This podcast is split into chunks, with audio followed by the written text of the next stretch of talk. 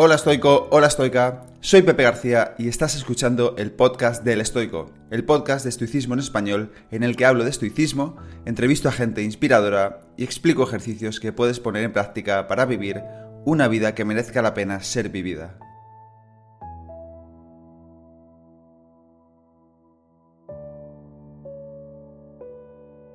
Bienvenido, bienvenida al episodio número 120 del podcast.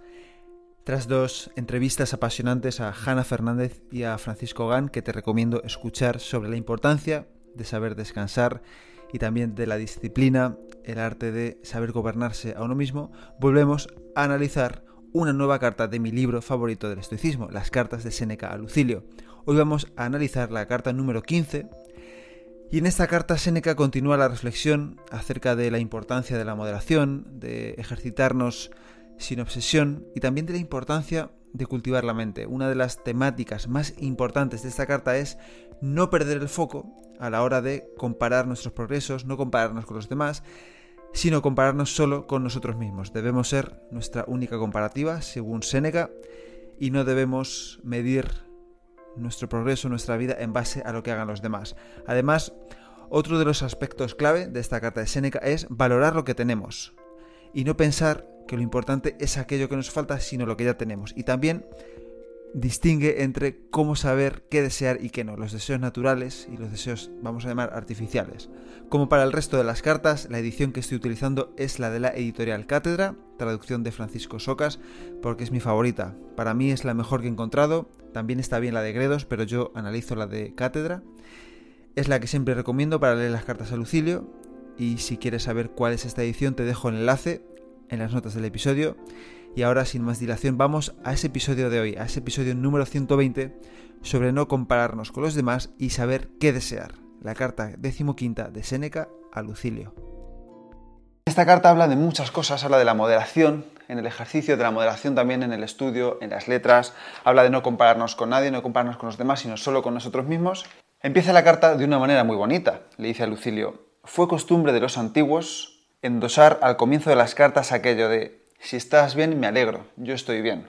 Y dice Séneca que nosotros haríamos bien en decir al principio de las cartas, si filosofas, me alegro.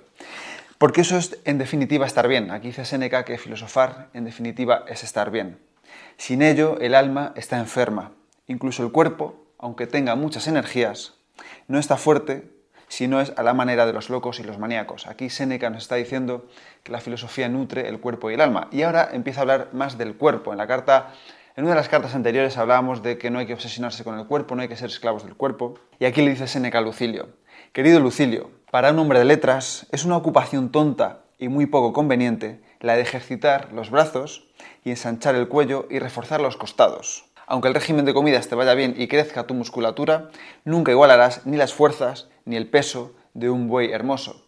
Aquí Séneca nos está diciendo que no hay que obsesionarnos en entrenar demasiado los músculos del cuerpo, los músculos del cuello, los músculos de la, musculatura en general. Porque dice que por mucho que lo hagamos y por mucho que nos esforcemos en la comida, jamás tendremos la fuerza de un buey hermoso. Aquí Seneca al final nos está diciendo consejos un poco contrarios a los que dicen hoy en día, ¿no? que hay que entrenar la fuerza, que hay que entrenar la musculatura, que hay que hacer ejercicio todos los días, y estoy de acuerdo en ello, pero no obsesionarnos con ello porque por mucho que entrenemos jamás seremos como un buey. Y Seneca lo dice porque los estoicos pensaban que lo que más nos diferencia a los seres humanos de los animales no es solo la musculatura, sino también la razón. Nosotros podemos razonar, ellos no, y por tanto tenemos que centrarnos en aquello que nos hace únicos. Tenemos que fortalecer la razón, fortalecer la mente, fortalecer el alma, más que la musculatura o más que los brazos o más que las piernas. Aquí Seneca dice que hay muchos inconvenientes para, quienes entrenan demasiado. Dice, los ejercicios cuyo esfuerzo agota el aliento lo vuelven incapaces de prestar atención a tareas de mayor inteligencia, además de la comida abundante que empacha la sutileza. Nos dice Seneca que no hay que hacer ejercicios que nos agoten demasiado porque luego estaremos demasiado cansados para ejercitar esa mente, ejercitar ese alma. Y tampoco hay que comer demasiado porque la comida en abundancia nos deja un poco tontos. Pero me gusta esto que dice luego, que lo podemos aplicar fácilmente porque Seneca estaba muy consciente del poco tiempo que tenemos. Dice, hay ejercicios sencillos y breves que pueden rendir el cuerpo sin tardanza y ahorrar tiempo, que es de lo que mejor hay que llevar la cuenta. Dice Seneca que hay ejercicios que llevan poco tiempo y que nos pueden agotar, que es lo suficiente y no hay que estar entrenando todo el día. Dice, las carreras, mover las manos cargadas con algún peso y los saltos. Aquí dice que también hay que dar pausa al alma y que también podemos ejercitarnos viajando en litera. Y esto Seneca lo está diciendo porque los antiguos pensaban que los viajes en litera se consideraban ejercicios saludables, porque mezclaban el zarandeo y hacían que los humores corporales se mezclaran y se equilibraran. Aquí Seneca dice que, por ejemplo, un buen ejercicio puede ser el viaje en litera, porque además de eh, ejercitar el cuerpo no impide el estudio, dice, uno puede leer, uno puede dictar, uno puede hablar. Es interesante, esto lo podemos hacer quizás andando, podemos ir escuchando algún libro, algún podcast, podemos ir llamando a algún amigo, podemos ir haciendo otras cosas, podemos ir aprendiendo algo mientras estamos andando. Y aquí dice Seneca, al final, hagas lo que hagas, regresa pronto del cuerpo al alma. Entrénala noche y día. Ella se nutre con un esfuerzo moderado. Su entrenamiento no lo estorba el frío, no lo estorba el calor y ni siquiera la vejez. Nos está diciendo que podemos entrenar el alma, la mente con el frío, con el calor, aunque seamos mayores, cosa que con el cuerpo, por ejemplo, no ocurre o no ocurre tanto. Dice, tampoco es que te mande yo que estés todo, el día encima de libros y cuadernos. Así que Seneca en este inicio de la carta está abogando por leer, estudiar, mm, hacer ejercicio, pero todo con moderación, simplemente con un poco de sentido, sin obsesionarnos ni con uno ni con lo otro.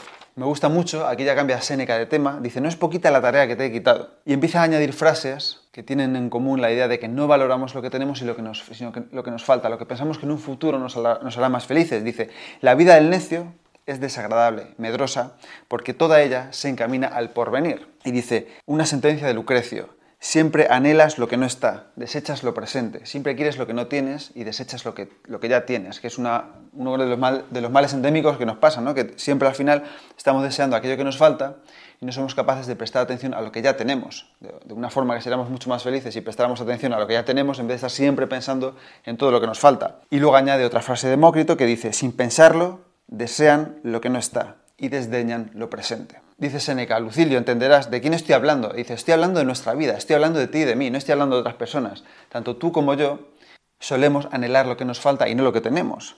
A quienes un oculto deseo lanza hacia bienes que nos harán daño y desde luego nunca nos hartarán. Al final las cosas nunca nos hartan, nunca nos sacian, siempre queremos más, siempre queremos más. A quienes si algo pudiera saciar ya los habría saciado. Y luego Seneca cambia de tema y ya empieza a hablar de la comparativa, de no compararnos con los demás. Dice, Lucilio, recuerda lo mucho que has conseguido, recuerda lo mucho que ya tienes, hilando con el tema anterior, recuerda lo mucho que tienes, no lo que te falta.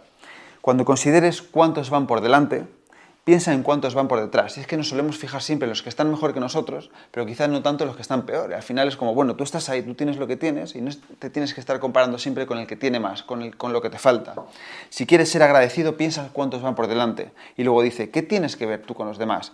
Vas por delante de ti mismo. Y al final se refiere a esta idea de que tenemos que ir por delante de nosotros mismos, no tenemos que estar comparándonos con nadie constantemente, porque si nos comparamos con los demás, sus contextos son diferentes, sus vidas son distintas, sus familias, sus creencias, sus orígenes, su educación, todos somos distintos, todos somos únicos, y no podemos estar siempre comparándonos con los demás, pero sí podemos compararnos con la versión que éramos ayer, o hace un año, o hace dos años, o hace diez años, y ver ahí cómo estamos mejorando respecto a nosotros mismos. Y ya Seneca remata la carta animando una vez más a Lucilio a no desear constantemente cosas que él cree que les saciarán, pero que no lo harán. Le dice, establece algún límite que no puedas cruzar aunque quieras. Que alguna vez se alejen esos bienes tramposos y mejores para quienes los esperan que para quienes ya los han logrado. Si hubiera alguna solidez en ellos, alguna vez habrían llegado a llenarte. Aquí Seneca le está diciendo a Lucilio la idea de que pensamos que lo que nos falta es lo que nos va a hacer felices y cuando lo conseguimos nos encontramos deseando más. Dice Seneca, ya habrían llegado a llenarte. Al final se trata de esta idea de que nos centremos en lo que tenemos, que no nos comparemos con nadie, que valoramos lo que tengamos. Y a mí me gusta mucho esta frase que dice, si no eres feliz con lo que tienes, tampoco lo vas a ser con lo que te falta. Este ha sido el análisis de la decimoquinta carta de Seneca Lucilio. Hemos hablado de la moderación en los ejercicios, en el estudio, la moderación en el trabajo, el cuerpo y la mente, de no compararnos con nadie, y de saber valorar lo que tenemos y fijarnos en lo que tenemos y no en lo que nos falta. Y hasta aquí el episodio de hoy. Espero que te haya gustado y que lo pongas en práctica. Si quieres ayudarme a que el podcast siga creciendo y pueda ayudar a más gente, te animo a suscribirte y recomendarlo en la plataforma de podcast que utilices, en redes sociales o mejor aún, a tus amigos.